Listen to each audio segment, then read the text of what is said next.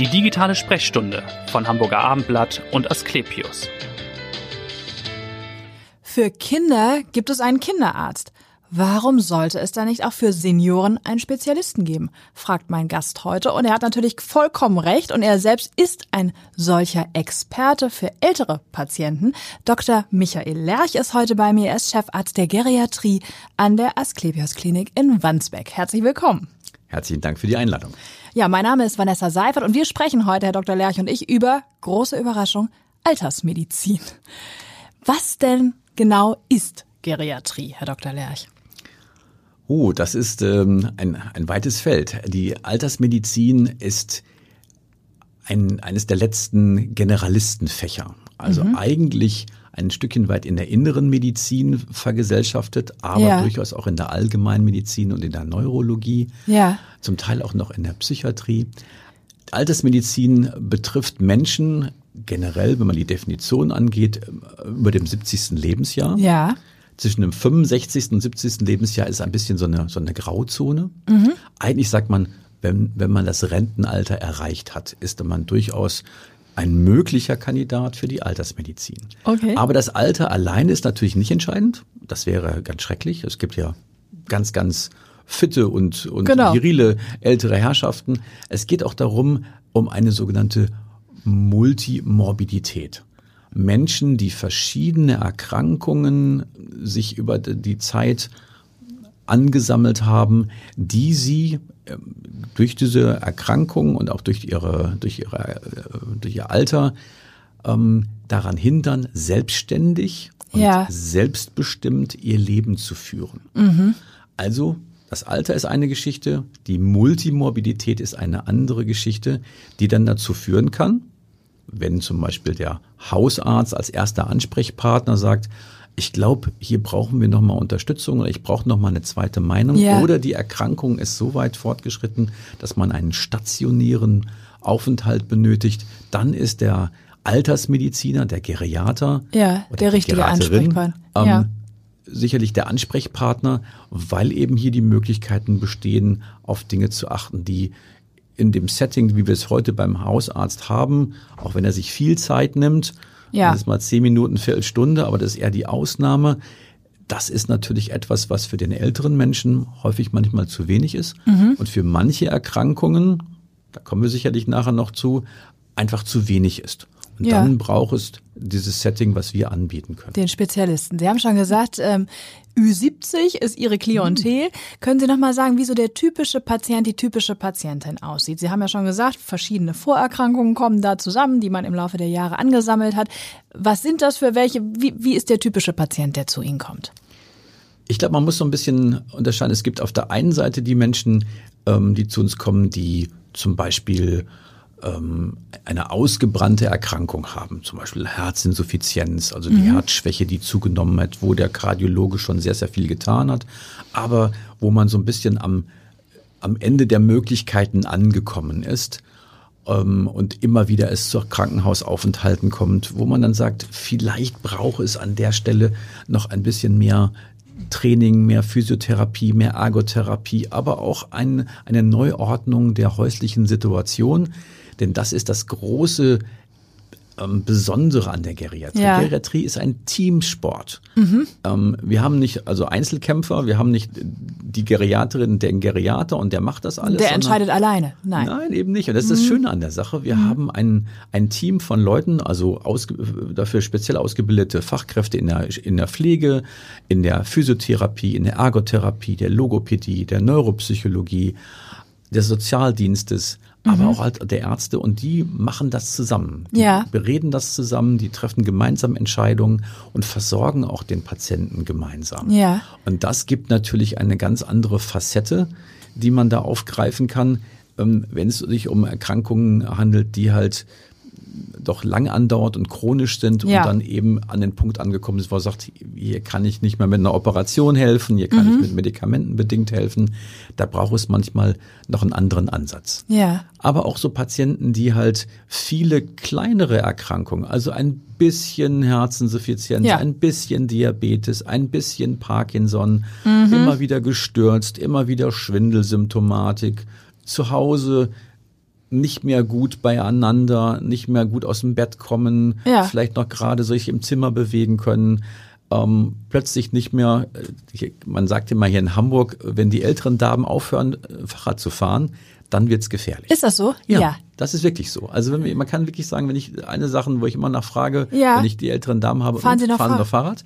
Und wenn ich jemanden habe, der noch Fahrrad fährt, da weiß ich, das ist kein Thema, die kriegen wir gut auf die Beine. Mhm. Wenn ich aber jemanden habe, der sagt, ja, also wissen Sie, bis vor einem halben Jahr bin ich noch Fahrrad gefahren und dann wurde das immer beschwerlicher und dann Mhm.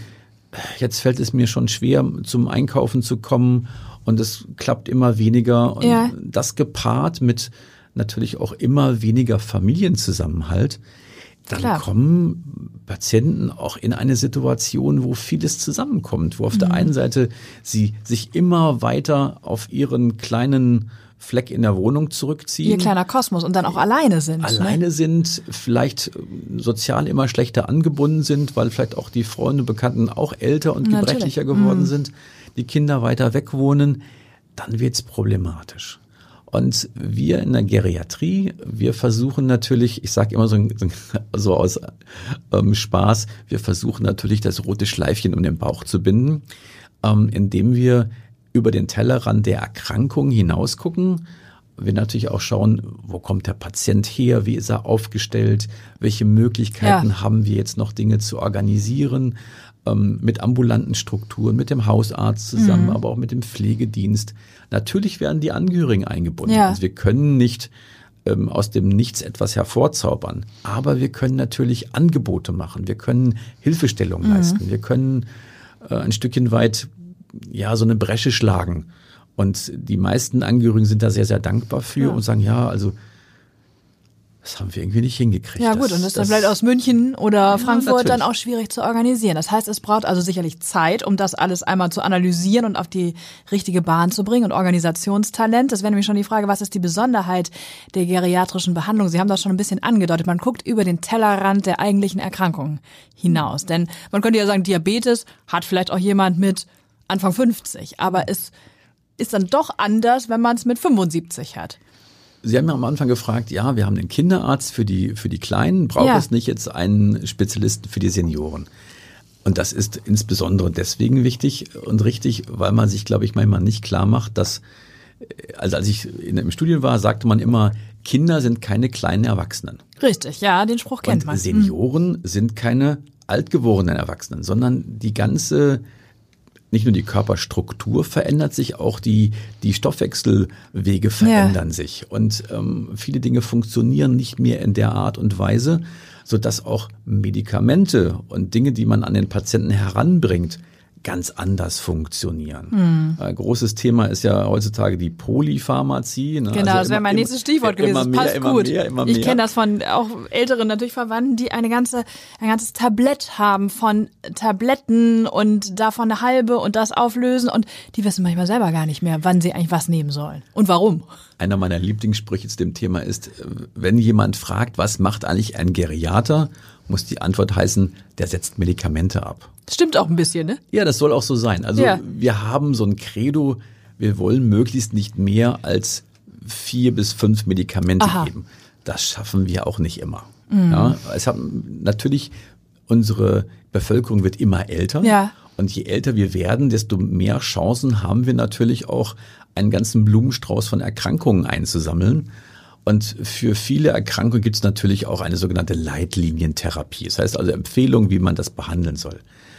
Und so kommen natürlich manche Patienten auch zu uns und haben einen ganzen Blumenstrauß von Medikamenten dabei. Sagen Sie mal eine Zahl. Wie kommt jemand, kommt jemand mit 20 Ja, oder mehr. noch mehr? Und oder mehr, was war ja. das, das Höchste, was Sie erlebt Über haben? 30. Über 30. Und die müssen Sie dann, oder im Idealfall reduzieren auf vier bis fünf. Ist natürlich schwierig. Das ist ein hehres Anstrengen. Da brauche ich den Patienten, da Ja. brauche ich den, die Angehörigen, aber ich brauche auch den Hausarzt. Mhm. Der ist manchmal ganz froh, wenn man sagt, oh, ihr habt doch jetzt die Chance im Krankenhaus unter Aufsicht Richtig. das eine oder andere wegzulassen. Das, diese Chance habe ich in der Praxis nicht. Man muss das ja kontrollieren auch, was kontrollieren passiert. Kann. Ganz genau. Und die meisten sind dankbar dafür. Und Was lässt man denn zuerst weg? Kann man das sagen? Ähm, ich glaube, man muss immer gucken, auch das ist natürlich Empirie, aber es ist natürlich auch ein Stückchen weit Forschung zu sagen, ab wann bringen bestimmte Medikamente vielleicht auch nichts mehr. Mhm. Vielleicht erreiche ich damit, dass ich äh, also die meisten Patienten werden das 130. Lebensjahr nicht erreichen. Mhm. Aber manche Medikamente sind so weit ausgerichtet zu sagen, also ich möchte möglichst viele Folgeerkrankungen verhindern. Ja. Wenn aber jemand schon über 80 ist, dann, dann ist ja die Lebensspanne ich sage jetzt mal 10, 15 Jahre maximal. Ja, 10, ja. 15 Jahre, wenn es gut läuft. Klar. Mm. Also rede ich nicht über 30, 40 Jahre. Ja. Mm. Und an der Stelle muss man wirklich sagen, weniger ist dann mehr. Mm. Und machen wir uns nichts vor. Äh, Patienten kriegen zwar Medikamente verordnet ja. und holen sie auch vom Apotheker brav ab aber ob die dann wirklich auch genommen werden, man spricht ja. davon Adherence, also dabei bleiben, mhm. ja, ähm, die ist meist schlecht. Spielt da auch Demenz dann wieder eine Rolle, Vergesslichkeit? Das kann auch ein Thema sein, aber vor allen Dingen Patienten sind ja nicht, die sind ja nicht dumm, sie sind sogar sehr schlau, sondern sie sagen ganz genau, ach, ich will dem Doktor jetzt nicht in die Parade fahren, aber das kriege ich nicht runter. Da die, die, mhm. die Tablette ist viel zu groß okay. oder da kriege ich immer Bauchweh von. Und wenn ja. ich das nehme, dann wird mir übel. Und wenn ich das nehme, wird mir immer schwindlig. Und dann lässt man es weg. Okay. Mhm. Und unterm Strich gesehen ist es genau der Grund, warum viele Patienten vielleicht auch diese, diesen Wust an, an Medikamenten und die damit nicht mehr übersehbaren Wechselwirkungen ja. überhaupt überstehen weil sie sie einfach nicht regelmäßig nehmen. Okay. Und dann sage ich mir, bevor wir Hunderte von Euros beim Apotheker lassen und unsere Kosten und unsere Kostenträger damit belasten, ja. dann lieber gucken, was kann der Patient wirklich nehmen? Mhm. Auch mal gucken, wie groß ist denn so eine Tablette? Natürlich, ja. Auch das muss man sich immer mal wieder vor Augen fahren. Es gibt manche Tabletten für ältere Menschen, die sind so, so groß wie ein Fingerendglied. Die bekommt äh, niemand runter. Ja, die kriegt man nicht geschluckt. Mhm. Ähm, und dann geht es darum, gibt es andere Möglichkeiten? Gibt es ja. das in Tropfenform? Gibt es das vielleicht als Pflaster? Gibt es das vielleicht in äh, als auflösbare Tablette? Mhm. Alles die Dinge gehören mit in diese Medikamentenversorgung hinzu. Also nicht nur zu sagen, ich nehme weniger oder ich ja. konzentriere mich erstmal auf das wirklich Wesentliche, immer natürlich unter Berücksichtigung der, der Erkrankung des Patienten. Aber ich muss auch gucken, welches dieser Medikamente kann der Patient denn am ehesten zu sich nehmen. Mhm. Auch das ist eine Aufgabe, ein, ein, Gebiet der Geriatrie, zu sagen, hier hab ein Auge auf das, was der Patient einnimmt, schau dir an, wie der isst, wie der trinkt, kann er schlucken, kann er das gut schlucken, ähm, gibt es eine Gefahr des Verschluckens. Ja wie sieht die Verdauung aus. Ähm, all die Dinge muss man ein Stückchen weit ähm, auf, dem, auf dem Schirm haben. Mhm. Und dafür ist natürlich diese Zusammenarbeit des Teams. Machen wir uns nichts vor. Die Schwestern und die Therapeuten sehen den Patienten am Tag viel, viel häufiger, häufiger als der Arzt. Natürlich, ja. Und deswegen ist die Rückmeldung so wichtig, deswegen ist die Zusammenarbeit so mhm. wichtig. Und auf der einen Seite, wir haben natürlich hier in Hamburg eigentlich ein geriatrisches Paradies. Ich glaube, es gibt keine ähm, kein, kein ähm, Bundesland, wo wir so viele geriatrische Betten haben. Ja. Aber wir haben natürlich auch eine große große Metropolregion. Große Metropolregion und wir haben natürlich auch eine Überalterung von Patienten. Ja. Und trotz alledem hat man manchmal noch das Gefühl, dass zu wenige Menschen ähm, auf dem Schirm haben, dass die Möglichkeit besteht, sich da nochmal ähm, eine, nicht nur eine Zweitmal, sondern auch eine Erstmeinung zu holen, zu sagen, wenn ich älter bin und verschiedene mhm. Erkrankungen mhm. habe, wer sollte dann mein Ansprechpartner sein? Ja, wie kommt es, dass das in Deutschland ja insbesondere die Geriatrie doch noch so ein bisschen ein Nischenfach ist? Es ist keine Nische, aber trotzdem ist es gefühlt manchmal so, wird es so behandelt, ne? obwohl es das Fach ja auch schon mehr als 100 Jahre gibt. Ich muss an der Stelle ein bisschen schmunzeln, weil vor ich mache das jetzt seit 30 Jahren und ähm, am Anfang sagte irgendwie jede Abteilung, ach, ältere Menschen, das können wir auch. Ja, ja, eben. Da ist ja nichts Besonderes bei. Die sind halt alt, das machen wir, machen wir ja, so. Ja, und mit. Erkrankung bleibt Erkrankung. Ja, Erkrankung bleibt Erkrankung. Und im Laufe der Zeit hat man halt gemerkt, naja, stimmt, da gehört doch ein bisschen was zu. Mhm. Aber die, die Mühlen malen halt langsam und äh, wir haben natürlich in Deutschland einen, einen wunderschönen Wald von Gesetzen und Vorschriften und äh, die Weiterbildungsordnung für Ärzte ja. und auch die Ärztekammern ähm, sind manchmal eher zurückhaltend. Und es gibt interessanterweise nur drei Bundesländer ähm, in der Republik, wo der Geriater eine ein, ein Schwerpunktfach der inneren Medizin ist, also ein, ein, ein wirkliches Schwerpunktfach Ja, ist. So nämlich, wo ist es? Das ist ähm, in Brandenburg, in Berlin und in Sachsen-Anhalt. Aha, okay. Und ähm, das ist zum Beispiel etwas, was ich sehr schade finde, weil viele junge Menschen sagen, ach, eigentlich würde mich das interessieren, aber ähm, ist das denn ein richtiges Fach? Ja, man möchte ja auch am Ende seiner Ausbildung ähm, was vorzuweisen haben. Ja, Und ja. das ist doch klar, dass die jungen Menschen sagen, ja, guck mal hier, ich kann hier Kardiologe werden. Mhm, natürlich, Also, das ist ja immer also- hohe, oder ich kann Pulmologe oder Lungenfacharzt werden oder ich kann Spezialist für, für die, die inneren Drüsen, also Endokrinologe werden. Das ist immer dann ein, ein Facharzt, ein Internist Ja. plus einer Schwerpunktbezeichnung, so heißt das.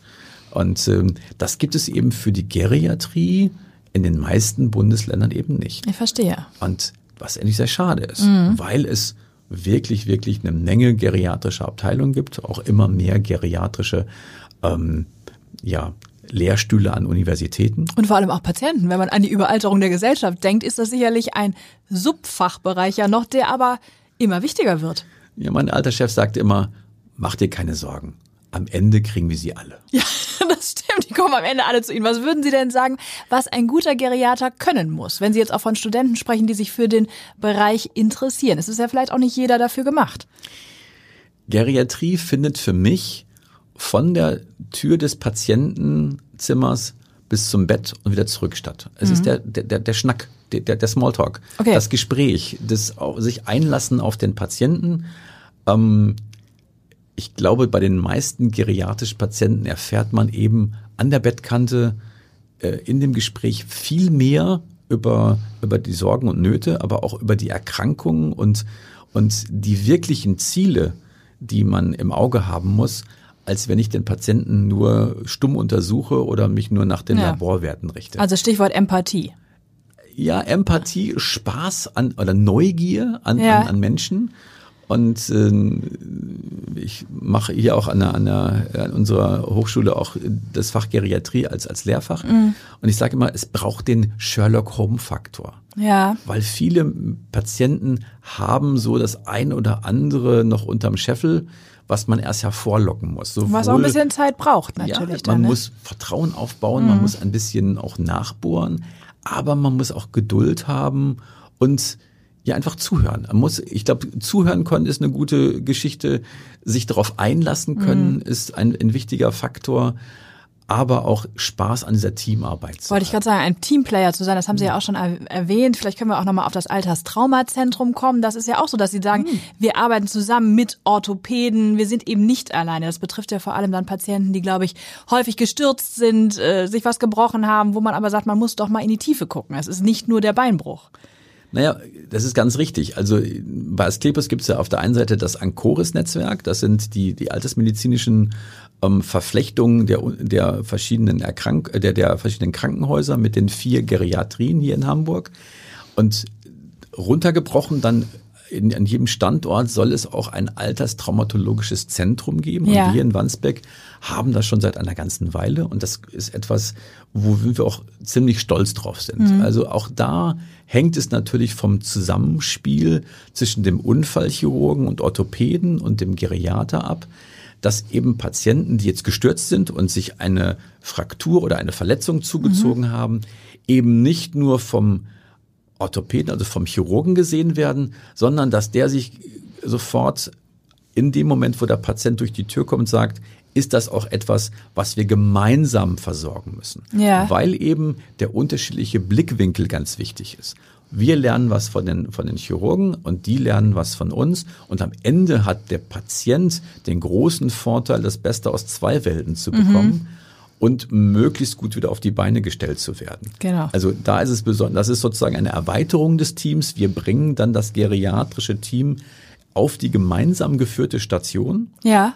ähm, die wir mit den Traumatologen, also den Unfallchirurgen zusammen betreiben und eben Patienten, die dort zum Beispiel eine Schenkelhalsfraktur oder einen, einen Wirbelbruch oder einen Beckenbruch Ja. erlitten haben, gemeinsam versorgen. Das heißt, der Chirurg bringt ihn tatsächlich wieder auf die Beine durch den Eingriff, aber Sie würden dann auch sagen als Geriater, oh, wir können gucken, was war eigentlich die Ursache für den Sturz? Kann es eine Nebenwirkung gewesen sein oder sowas von anderen Medikamenten? Na, ich würde noch einen Strick zurückgehen. Der, mhm. der, der Orthopäde repariert das ja. kaputtgegangene. Also ist ungefähr so, als wenn Sie eine neue Batterie in das Auto einbauen und wir machen den Kaltstart. Also wir bringen dann das Auto wieder zum Laufen. Okay. Mhm. Denn die Operation alleine ja. ist, ist eben nur das Reparieren. Ja. Aber auch das ist ja etwas, was einen älteren Menschen ganz schön von den, aus, der, aus der Bahn bringt. Mhm. Wir reden jetzt zum Beispiel vom postoperativen Delir. Das ja. hat nichts mit Alkohol zu tun, sondern ja. wirklich aus der Spur geraten. Eine Verwirrtheit. Eine ne? Verwirrtheit, an, an sich nicht gut erinnern können, unruhig zu sein, ähm, vielleicht auch Dinge zu tun und Dinge zu sehen, die gar nicht da sind. Und da ist es wichtig, ein Auge drauf zu haben, die Medikamente gut einzustellen, mhm. den Flüssigkeitshaushalt gut einzustellen, aber auch den Patienten zu reorientieren, also eben das Gefühl zu geben, wo bist du, wir sind für dich da, wir, wir kümmern uns um dich. Ähm, Gott sei Dank jetzt wieder möglich, auch die Angehörigen frühzeitig ja. einzubinden, um gewohnte mhm. Gesichter, gewohnte Gerüche, gewohnte Dinge ans Bett zu bringen, die eben dem Patienten erlauben, sich besser wieder zurechtzufinden. Und deswegen ist äh, gerade das Alterstraumazentrum ähm, ein Teil der Geriatrie, ja. ne, also kein, ein Teil der, der stationären Geriatrie. Wir haben ja auch noch die Möglichkeit, ähm, in der Tagesklinik, also teilstationär zu arbeiten. Zum Beispiel für Patienten, die in der Abteilung waren, schon ganz gut beieinander sind, ja. aber man sagt, hey, hier, so ganz allein zu Hause geht's noch ja, nicht. Das braucht noch ein bisschen. Und dann kann man zusammen mit dem Hausarzt gucken, ist, gibt es die Möglichkeit, eine, eine Behandlung in der Tagesklinik teilstationär. Mhm. Die Patienten sind zu Hause, werden von zu Hause abgeholt, ja. werden für die Therapien zu uns in, in die Tagesklinik gebracht, dort versorgt und therapiert und dann wieder nach Hause gebracht wo man eben genau die Dinge einübt, die zu Hause wichtig sind, um eben die Selbstständigkeit ja man sagt Selbsthilfefähigkeit, also wieder zurechtzukommen. Komm, ja. Ähm, dass das wieder funktioniert. Und, also mhm. das geht manchmal Hand in Hand und auch das ist eine große ähm, eine große Aufgabe der Geriatrie, sozusagen die, den, den, den Lückenschluss darzustellen. Ja. Also zu sagen, hier habe ich ein Problem, das ist erstmal operativ versorgt worden. Wie geht's jetzt weiter? Wie kann der Patient weiter versorgt werden? Wie geht es für ihn nach dem stationären Aufenthalt weiter? Wen binde ich ein? Ja. Also die Angehörigen, ambulante Dienste. Da ist unser Sozialdienst zum Beispiel einer der, äh, ich kann, kann, ich bin immer voll des Lobes, weil das sind tolle Menschen und die machen einen ganz tollen Job äh, die machen vieles möglich, ja. ähm, indem sie halt sich die Informationen nochmal ranholen, das gut kommunizieren, aber auch kurzfristig versuchen, ja, Dinge, die eben Patient steht vor, kurz vor der Entlassung und dann sagt auf einmal die Angehörige, ja, äh, nee, der zu Hause geht das jetzt doch nicht. Also das so, habe ja, ich mir jetzt anders vorgestellt. eben spontan noch eine andere Lösung Und dann müssen findet. wir spontan mhm. noch mal gucken, was geht jetzt alternativ. Ja. Und das ist einer der großen Vorteile eines Teamgedankens und einer der Teamsituation. Und äh, da bin ich froh und glücklich drüber, dass das bei uns nicht ja. immer, aber häufig funktioniert. Nun spürt man schon Ihre Leidenschaft für den Fachbereich, deswegen zu Ihnen ganz persönlich. Wie sind Sie zur Medizin gekommen und warum Geriatrie? Ja, zur Medizin bin ich eigentlich ähm, ja, als als Kind, also als als als ähm, Heranwachsender wollte natürlich wie alle wollte ich zur Fliegerei. Also Pilot werden. Ja, ich ja. wollte fliegen. Und, und da war es so, dass einer meiner besten Freunde, äh, dessen Mutter hat ein ein Seniorenheim geleitet. Mhm.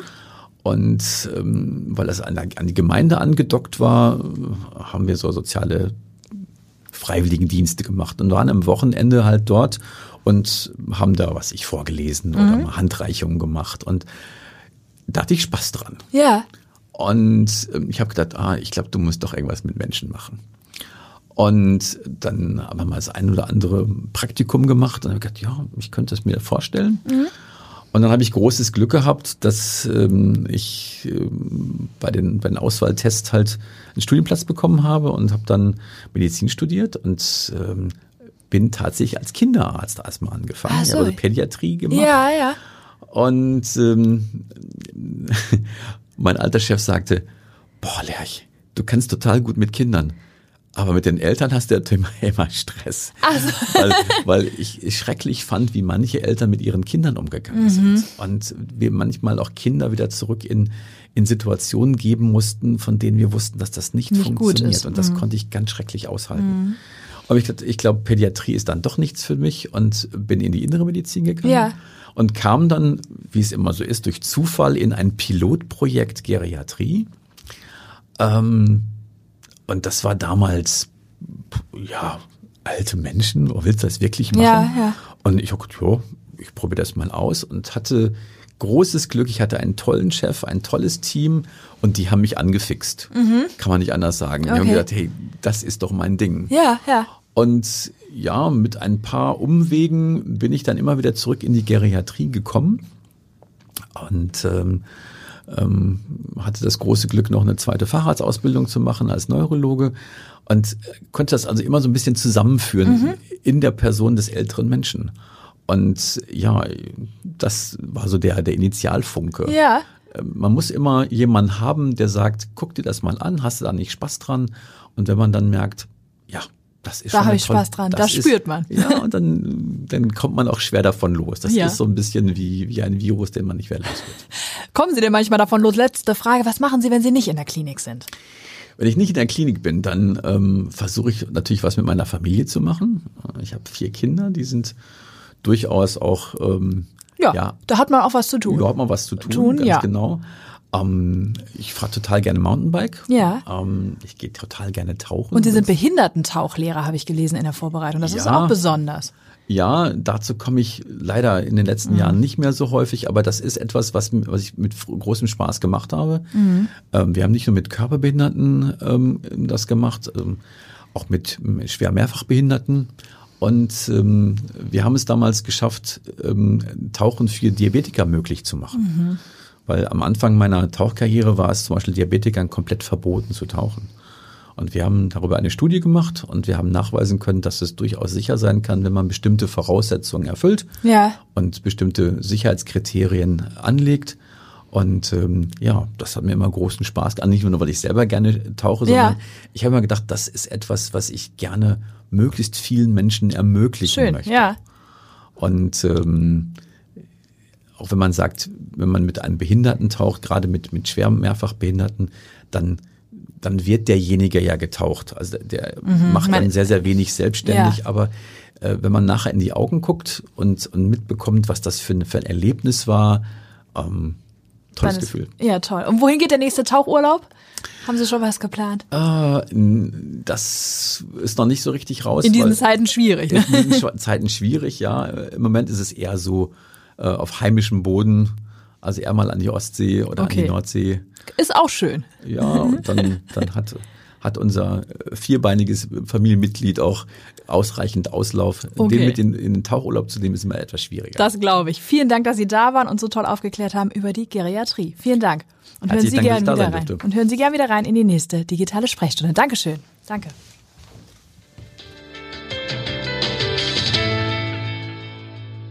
Weitere Podcasts vom Hamburger Abendblatt finden Sie auf abendblatt.de slash podcast.